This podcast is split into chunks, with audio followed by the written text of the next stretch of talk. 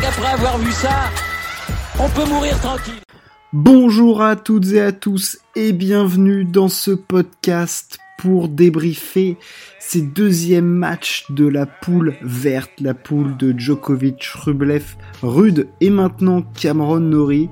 Euh, J'en ai parlé ce matin, Cameron Nori, nouveau venu dans cette poule suite au forfait de, Stefanos Tsitsipas. Euh, voilà, on ouvrait la journée du coup avec Djokovic face à Rublev et on l'a clôturé avec le match des entre guillemets perdants, le Rude avait perdu euh, entre Rude et, euh, et Cameron Nori. On entre tout de suite dans le débrief de ces deux matchs. Rublev, Djokovic. Alors, euh, je sais pas trop quoi débriefer sur ce match, ça va pas être très très long. Euh, si vous reprenez mon analyse, il s'est un petit peu passé ça, c'est-à-dire qu'on a eu bah, Djokovic qui a roulé sur Rublev, euh, 6-3, 6-2.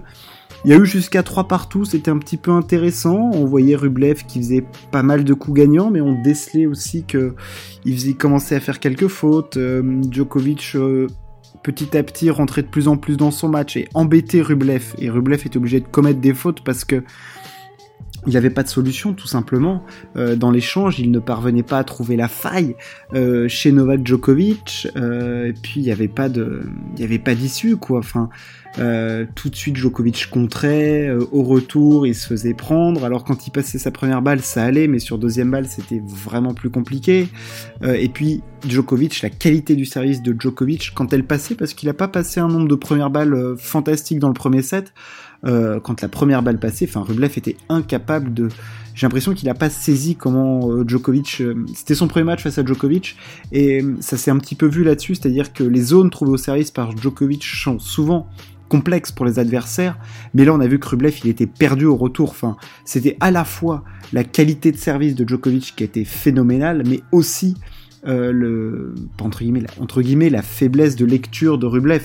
Voilà, je je pense pas que Rublev soit un si mauvais retourneur que ça, mais là c'était vraiment flagrant quoi. Il avait des, parfois même il anticipait, enfin il anticipait souvent du mauvais côté.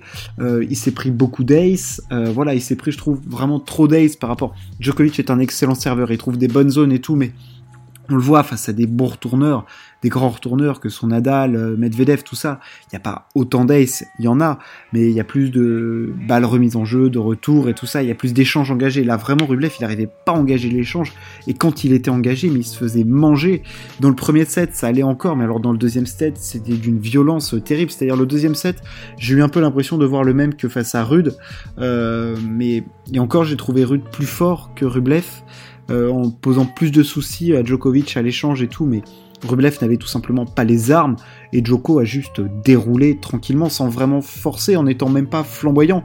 J'ai trouvé moins bon que face à Rude Djokovic en plus, euh, commettant quelques petites fautes, en servant pas un pourcentage de première balle vraiment élevé. Euh, voilà, je pense qu'il n'était pas au taquet du taquet et ça a largement suffi face à un Rublev qui, à l'image d'un Tsitsipas, est clairement sur la pente descendante de cette fin de saison. Il est fatigué. Euh, ouais, je pense que c'est surtout physiquement que le problème est, et ça découle aussi de son jeu qui est très demandant. Euh, voilà, beaucoup d'engagement dans les frappes, et voilà, je pense que là, la saison, elle a été très longue. Elle a commencé en janvier, euh, du côté de Melbourne, euh, où il fait un quart face à Medvedev. Euh, après, il y a toute la saison sur terre battue où il a beaucoup joué. Il fait notamment une finale à Monte-Carlo, des hauts, des bas. Enfin, voilà, et là, cette fin de saison, elle était un petit peu compliquée, donc bon. Voilà, on s'attendait, on s'attendait à ça. Mais euh, clairement, on a été un petit peu déçus de, du combat de ce match parce que bah, on s'attendait à mieux. euh, mais bon, voilà, on pouvait pas, pouvait pas en demander beaucoup plus à Andrei et Joko lui se qualifie pour les demi-finales. Je crois que ce sont ses dixièmes demi-finales de Masters. Les chiffres, de toute façon, avec Djokovic, tu regardes, ça te donne le tournis direct. hein, je te conseille de bien être assis sur ta chaise. Et on avait donc ce deuxième match euh, entre Nori, du coup nouveau venu au Masters, et Casper Rude, et on a eu une victoire de Rude, euh, dis donc 100% sur les paris, sur les pronos aujourd'hui, magnifique. Euh, Rude qui a eu à l'usure Cameron Nori, il a d'abord pris 6-1 dans le premier set, et ensuite euh, 6-4, 6-3 ou 6-3, 6-4, euh, deux sets comme ça. Euh, deux temps dans ce match. Un premier au Rude était euh, sur une série mais terrible. Enfin, Nori qui rentre bien dans son match, bien dans son Masters, à l'image de sa saison. euh, décomplexé, allant vers l'avant, allant chercher les points, avec son tennis atypique, avec ce revers à plat, avec cette grande préparation de coup droit, ce geste au service qui est caractéristique. Hein, on le voit, on sait tout de suite que c'est euh, Nori qui sert. Euh, voilà, et franchement, il fait un super premier set, mais je trouvais Rude un petit peu en dessous quand même. Globalement, j'étais déçu du premier set de, de Casper Rude. Euh, ici remis et à l'usure. Il a eu, euh, il a eu, euh, il a eu Cameron Norrie à l'usure. Je l'avais trouvé vraiment bon contre contre Djokovic et il a confirmé ça face à Nori, euh, cette capacité de réaction et dans le jeu, il était vraiment bien.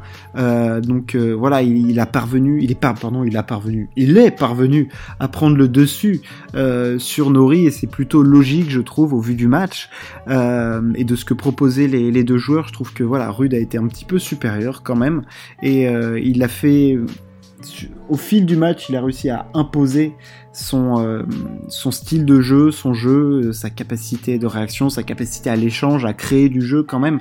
Voilà, je trouvais que c'était intéressant pour Rude qui s'offre ainsi un entre guillemets quart de finale face à face à Rublev, un match un match décisif. Euh, ça va être très très intéressant, mais on analysera ça demain. Nori lui est quant à lui éliminé de ce Masters, mais enfin bon c'est déjà pour lui euh, énorme de jouer ce, tournoi-là, euh, sachant qu'il était dixième à la race, deuxième remplaçant. Enfin, il était deuxième remplaçant. Euh, donc, je sais plus depuis quand c'était pas arrivé que les deux remplaçants jouent, mais ça devait faire au moins 5-6 ans. Donc, ouais, clairement, la chance, il l'a saisi, il se fait plaisir, il nous fait plaisir depuis le début de la saison quand même, Cameron Nori. on le voit depuis. moi, le premier match où je me suis dit, putain, Nori, il joue bien quand même, c'était face à Rafa à l'Open d'Australie. Il fait un match où il prend 3-7, mais vous savez, c'est ces 3-7 où sur des joueurs comme ça, tu dis, ça joue sur 2-3 petits points dans le match et tout. Et, et franchement, il a, été, il a fait que progresser tout au long de la saison. Et pour moi, il va faire que progresser encore l'année prochaine. Il va être embêtant. Hein. Il va être embêtant, euh, Cameron Norrie. On va le voir sur toutes les surfaces. Euh, clairement, on va le voir. On va le voir. Demain, donc, on a la suite de ce Masters avec la poule rouge. Euh, alors, Medvedev est lui assuré de, de se qualifier et il jouera face à Sinner. Alors, euh, il y a plusieurs choses dont je veux parler sur ce match. Euh, c'est notamment comment analyser ce match. Qu'est-ce que, comment va l'aborder Medvedev? T'es premier, t'es sûr d'être qualifié, mais t'es un compétiteur, t'es un joueur de tennis numéro 2 mondial, t'y arrives pas là en, en, faisant pousser des courgettes. Donc, euh, clairement, il va vouloir le gagner ce match, mais est-ce qu'il va vouloir se dépouiller physiquement dans ce match? J'en suis pas certain. Il a pas envie de passer 3 heures sur ce match. Euh, et face à Sinner, tu sais que ça peut être long parce que tu peux avoir des jeux de service accrochés. Il sert très bien, c'est une surface hyper rapide.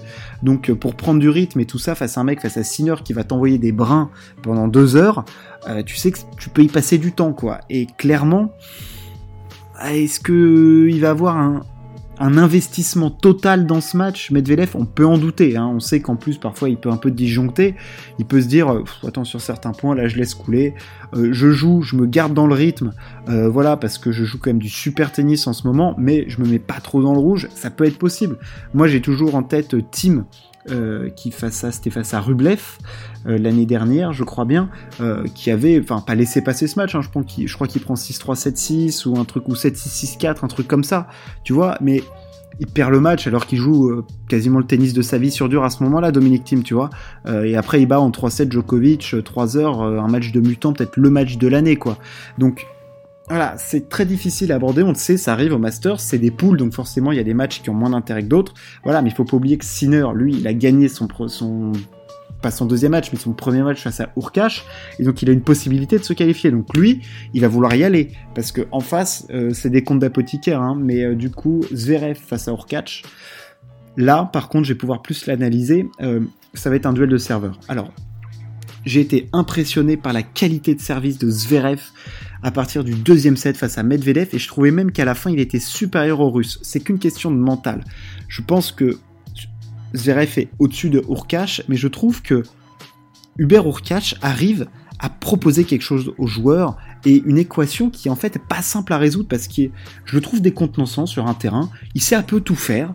Euh, il va t'envoyer des grands pruneaux, il va te faire des petites montées au filet. Alors oui, il peut craquer un petit peu avec son coup droit, mais il va quand même aller trouver des zones intéressantes il lâche jamais rien. On l'a vu face à Djokovic, hein. même dans le troisième set, il débreak à un moment, il revient se coller. Enfin, je veux dire, c'est un battant le polonais. Hein. Tu l'as pas comme ça, l'ami Hubert. Donc euh, Zverev, il va devoir s'accrocher parce que Hubert Urkacz, euh, il va pas se laisser faire comme ça. Euh, même s'il a perdu ses deux matchs, il va vouloir jouer parce que voilà, t'as fait huitième, enfin il est septième ou huitième à l'arrivée, je sais plus. bref, il en est arrivé là, il s'est donné toute la saison, il a gagné un Masters 1000. Euh, attends, il va pas, il va pas tout lâcher maintenant, euh, Hubert Urkash. Hein. Donc, enfin si, il va tout lâcher, mais sur le terrain. Et je donne un avantage à Zverev parce que je trouve que dans le jeu, il est quand même super fort depuis les Jeux Olympiques et que ça joue. Pour moi, ce joueur, ça se joue dans la tête et dans la tête, il peut caler à tout moment. C'est ça qui est terrible, mais s'il joue son jeu, qu'il lâche ses pruneaux, qu'il lâche ses frappes, qu'il est agressif, Zverev gagnera ce match il gagnera ce match parce qu'il est plus fort, il sait faire plus de choses et il va l'embêter. Et je trouve que derrière son service, quand il est lancé et qu'il est en rythme, c'est quasiment, je trouve, un des tout tout meilleurs serveurs du monde. Vraiment, je parle pas de mecs qui savent servir fort. Il peut balancer des trucs à 220 km/h, euh, Zverev. C'est pas la question.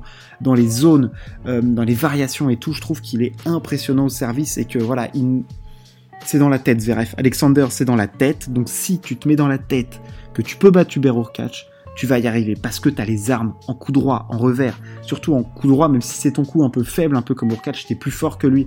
Tu vas trouver des zones qui vont le gêner, que ce soit court, long, en défense, euh, au service, servir sur le coup droit d'Urkacz, notamment aux égalités, euh, service extérieur, slice, ça va énormément gêner Hubert Urkacz. Donc bon, il a ces armes-là, il faut qu'il les utilise. Il doit se qualifier pour les demi-finales, ça dépend pas que de lui, mais il doit au moins gagner son match. Petit débrief de ces matchs, on se retrouve très très vite. Ciao, à plus.